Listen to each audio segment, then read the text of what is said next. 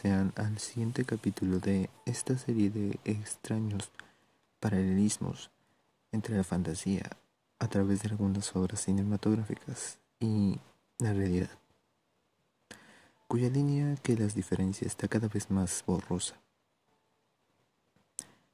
Hoy toca ver a una obra reciente, audaz, crítica, sobre todo, y en esto comporto bueno, concuerdo con muchos. Vale madrista. Aunque no es la primera obra de este estilo, y es probable que hay muchos mejores en el tema de la sátira, Don't Look Up es una obra que, no bueno, más bien, es un, no es una obra que busque satirizar en pro de una enseñanza, sino en pro de lo que yo considero es un desquite generacional ante cuán absurda es la realidad, tan absurda que será esta absurdidad la que finalmente nos terminará matando a todos. Literal y no tan literalmente. Pensaba guardar un poco más de tiempo antes de ver esta película. Si bien es cierto que Mm, no creía que vería algún cambio una vez que la gente las viera. Mm, sí pensaba que habría un incidente un tanto relacionado que llamaría fuertemente la atención. Y para mi pesar y del planeta entero, pues sí, lo hubo. Bueno, más bien hubieron dos. Primero, una noticia falsa que indicaba que un meteorito chocaría contra la Tierra el 6 de mayo, extinguiendo todo, lo que obviamente no pasó. Como ven, seguimos vivos. Pero lo segundo sí es un mucho más preocupante. El 11 de abril, Peter Calmus científico de la NASA, era arrestado en conjunto con otros científicos e ingenieros, solo por protestar. Esto ya debería ser suficiente para indignarse, pero el detalle está en dónde protestaron y por qué. Fue en una sucursal de Banco Chase, conocido por ser uno de los principales financistas de proyectos de combustibles fósiles. ¿Y el por qué? Se trataba del calentamiento global. Los científicos estaban hartos de cómo se ignora constantemente acerca de las advertencias que lanzan sobre lo irreparable que sería que los gobiernos del mundo no tomaran acciones, indicando que se está en un momento clave para evitar que todo se destruya a una mayor velocidad. Se podía ver la desesperación y la frustración de los científicos, pero también la complacencia de la gente. Mucho se ha dicho ya de esto, y por más esfuerzo que una persona haga, si los gobiernos no toman medidas de nada, pues no servirá. Eso, y recordar que quienes más contaminan son los que más tienen, por supuesto. De nada sirve que un país de mundita tome una medida cuando tienen un país de super ricos con jet privado. Pero es algo que parece que no aceptarán hasta que el meteorito les choque en la cara, como en la película. Entonces hablemos de la película. Obviamente habrá spoilers. Si como yo no la viste hasta hace algunos días. Y recordar esta curiosa y más apegada a la realidad trama de lo que uno se imagina. Comienza como muchas de las películas de este tipo cuando un científico descubre el inicio del fin. Sería la candidata a doctora PhD, la señorita Diaski, quien encuentra un cometa en un observatorio. Pero no sería sino el doctor Mindy, su profesor, quien haría el cálculo de la trayectoria. Y sin muchos ánimos nota que se acerca a la Tierra. Inmediatamente llama a la NASA, quien quienes a pesar de tener una, encargada bastante escéptica, confirman la data y la trayectoria. Y es aquí donde la trama se mueve, ya que es su trabajo alertar a la presidenta y el mundo entero del desastre. Entonces es que aparece la cabeza de Oficina de Defensa Planetaria, Dr. Teddy, quien luego de ver la evidencia les cree y su siguiente trabajo es ir directamente donde la presidenta. Y ya se ve el golpe de absurdismo que le seguirá. Luego de que les cobran la comida gratis, pues aparece la presidenta y su hijo, el secretario de gobierno. Creo que ese es a lo que se denomina Chief of Staff.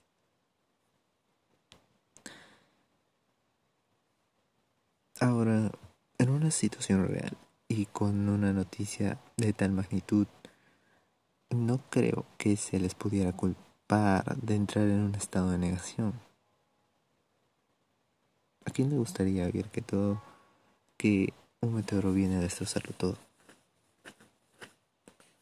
Inclusive las primeras respuestas que tienen pudieran entenderse, considerando que no es precisamente la persona más inteligente del mundo y es por lo que cuentan pues bastante irresponsable. Aunque la presidenta es un novio similar a Trump, la verdad inicialmente de la incredulidad de la presidenta pues está, pienso, bastante justificado en el comportamiento humano regular. Y lo lógico sería ser caso oficial de defensa planetaria, pero empieza a caer en la incredulidad y llegar a absurdas decisiones, incluyendo el secuestro de los científicos por, por comunicar que la presidenta decide no hacer nada. Hasta ahora tiene más mucho parecido con la realidad. Debe quedar claro que se supone que debía ser sátira, pero es ciertamente muy real. Irónicamente, el elemento más irreal hasta este momento es que los científicos hablan directamente con la presidenta. Por lo demás, faltaría tiempo para hablar de lo idiota que puede ser a veces la administración pública en América. Entonces, los científicos planean revelar la verdad al público. Y bueno, esta es otra escena donde se lleva mi frustración. Aparecen los presentadores de televisión, que al igual que sus contrapartes reales, son bastante similares en el mundo real. Desafortunadamente pues son idiotas que distorsionan la noticia simplemente para vender una realidad que no existe. Ahora estoy seguro que lo hacen con las noticias de los tiroteos o de los efectos de control de armas. No veo noticias estadounidenses, pero bueno, estoy casi seguro que, lo, que eso es lo que es. Entonces es cuando los científicos conocen a la superestrella interpretada por Ariana Grande. Y es aquí donde en realidad es el momento más gracioso que puedo identificar plenamente porque Ariana pues decide parodiarse a sí misma y parodiar su carrera al aceptar en casarse con el idiota que la engañó.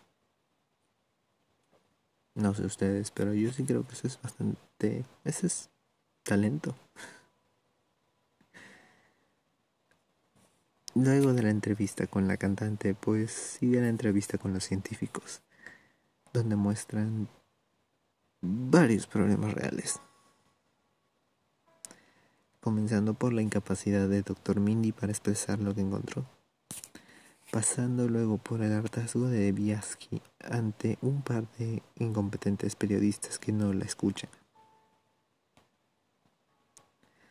Y lo que siguen, pues, son las consecuencias naturales de lo que una pésima entrevista puede hacer.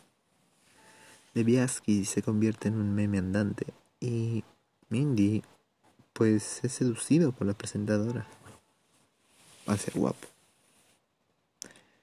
Y bueno, cede, a pesar de que tiene una esposa. Punto aparte, la presentadora es una mujer muy preparada con un currículo bastante amplio. Y aún así hace lo que hace deliberadamente. Bueno, habiendo ocurrido todo esto, pues nadie le presta atención a la noticia del meteoro.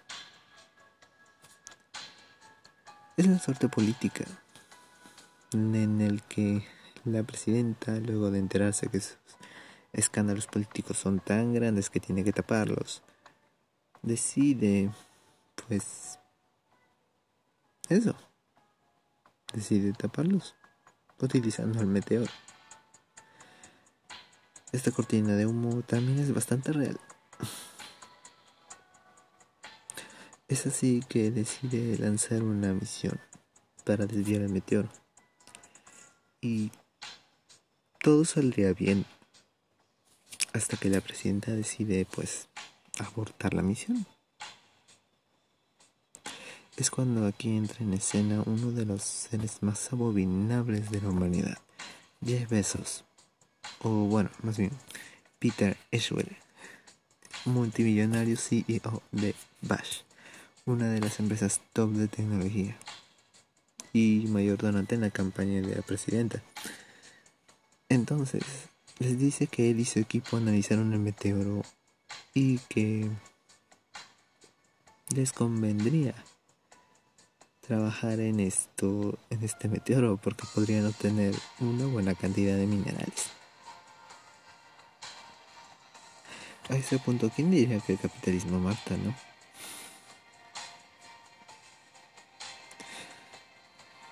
Un punto aparte.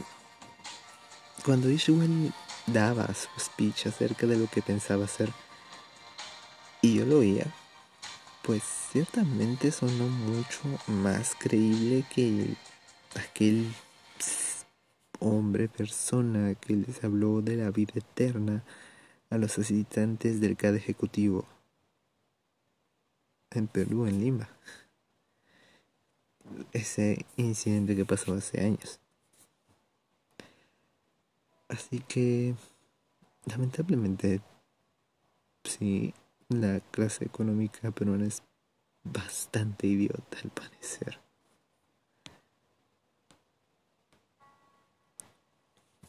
Así que, cuando se demuestra que la tecnología de Ishwal, aunque avanzada, no está apoyada por otros científicos, pues es que Mindy empieza a cuestionarlo Luego de permitir que debías que fuera alargada del proyecto original. Por supuesto, Ishwell no se lo toma bien, como el Mesías que se cree, y cuando es solo un hipócrita con dinero. Y es aquí donde me frustra un poco el carácter de Mindy, porque es demasiado voluble. Y se deja echar del proyecto de gobierno por culpa de Ishwell. Es en ese momento cuando una Debiaski, pues que ahora es una cajera de supermercado, por culpa de unos padres imbéciles que decidieron no apoyarla, porque simplemente no quieren hablar de política. Consta que esto también es bastante real. Y bueno, un mini despedido y abandonado por su esposa, pues ambos ven que en el cielo algo se acerca. Y así es que comienzan una campaña de que, como en el nombre de la película, pues se llama Solo mira arriba. En esta campaña se une la cantante que conocieron antes. Y nuevamente Ariana se roba el momento con una canción hecha a partir de un texto común y corriente. claramente no es una letra. No es una letra hecha para ser una canción, es un texto común. Aplausos a ella. Volviendo a la película, eh, mientras el gobierno lanzaba pues una campaña en contra del del solo mira arriba, del movimiento solo mira arriba, pues nuevamente, es capitalismo. Entonces, la presidenta toma la decisión estúpida de dejar de lado a las otras naciones del trato de minar los meteoros. Pues haciendo que en represalia Rusia, China, etc. deciden hacer sus propias misiones de desviación para que USA no se quede con el meteoro. En parte si uno lo piensa, pues era lo correcto. Al menos el meteoro se desviaría o pues el punto es que se evitaría el fatal fin del planeta. Lo malo es que las misiones fallan. Entonces, la única oportunidad que tiene el planeta es que el plan del besos no tan imaginario pues funcionara. Lo que no llegó a pasar. La ambición matará al planeta, si se piensa. Claro, no se trata de mensaje a una acción. Simplemente la película te lo tiene en la cara. Para que todos sepan qué, qué, ocurre. Ahora, a mí me gustaría decir que esta es ficción, pero no es tan ficción como parece. Ya que recordemos que USA, bueno, Estados Unidos y las naciones del primer mundo, pues estuvieron reacias a crear una estrategia global para el uso de las vacunas anti-COVID. ¿Cómo olvidar los múltiples reportes de lotes perdidos, lotes vencidos, cuando Perukistán ni siquiera tenía un lote de vacunas en la Tierra? Entonces, regresando a la película. Sabiendo que el fin era inminente, la élite económica cobarde de Estados Unidos decide huir. Mindy decide esperar regresar con su esposa y esperar el fin. Aquí es cuando el meteoro choca. Las ondas son tan fuertes que efectivamente lo están destruyendo todo. Y mientras eso ocurre, una nave escapa de la Tierra con los millonarios en un sueño progénico.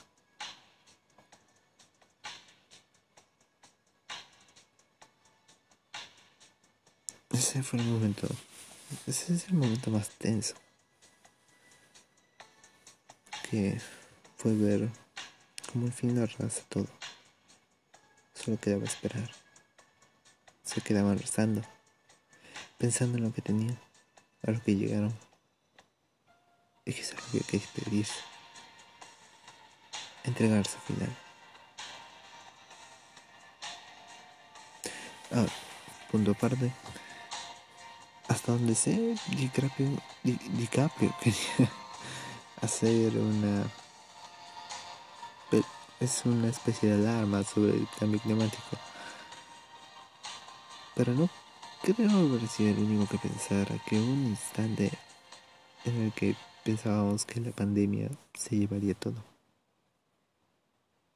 Se llevó bastante, incluyendo la cordura de demasiadas personas, pero era inevitable esa sensación. La película termina con una especie una especie de ave pues devorando a los sobrevivientes y con un Jason pues vivo luego de todo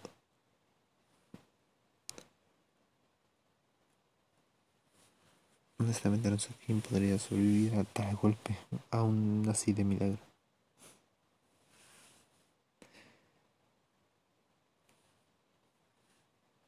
ahora como lo mencioné inicialmente, no creo que sea una película que tiene la intención de llegar a que, al Oscar. Así que, ¿qué más da si la calificación es buena o mala? No, no tiene ese mensaje de decir, oye, mira la película y sé que serás más consciente. Pues no. con este tema, honestamente, no sé a quién le puede importar eso. Los termómetros, por ejemplo, los Tomatoes, las críticas de los críticos y de un largo, etcétera. La película viene a gritarles a todos, básicamente, que están siendo unos estúpidos. Y reaccionan. Simplemente reaccionan.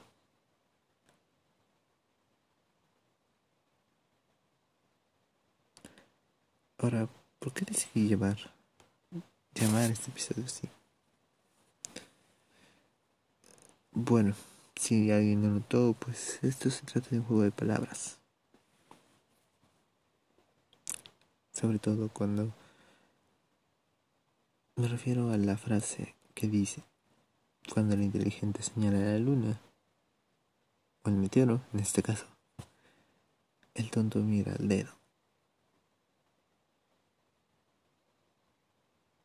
Señores, yo diría que tal vez lo mejor es que no miren al dedo. Porque creo que tal vez no haya vuelta a eso.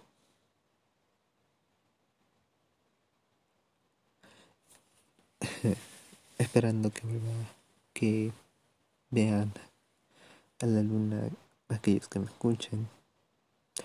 Soy el de Hasta la próxima.